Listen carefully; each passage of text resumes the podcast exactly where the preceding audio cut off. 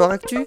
C'est l'actu sport. En ce mardi 10 novembre, que s'est-il passé? En tennis, Gilles Simon s'est imposé face au Slovaque Andrei Martin lors du premier tour du tournoi de Sofia en Bulgarie, tout comme Richard Gasquet face à l'Espagnol Roberto Carvalhes Baena.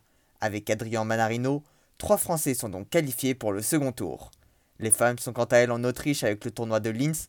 Deux Françaises sont engagées, Harmonie Tan, qui s'est malheureusement fait éliminer dès le premier tour, et Océane Dodin, qui rentrera en compétition demain.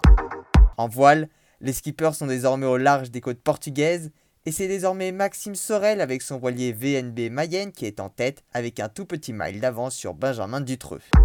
Enfin en natation, à l'occasion du match 9 de l'International Swimming League, Mélanie Hennick a battu le record de France sur 50 mètres nage libre en 23 secondes et 61 centièmes. Voilà pour les actualités du jour, à demain dans Sport Actif.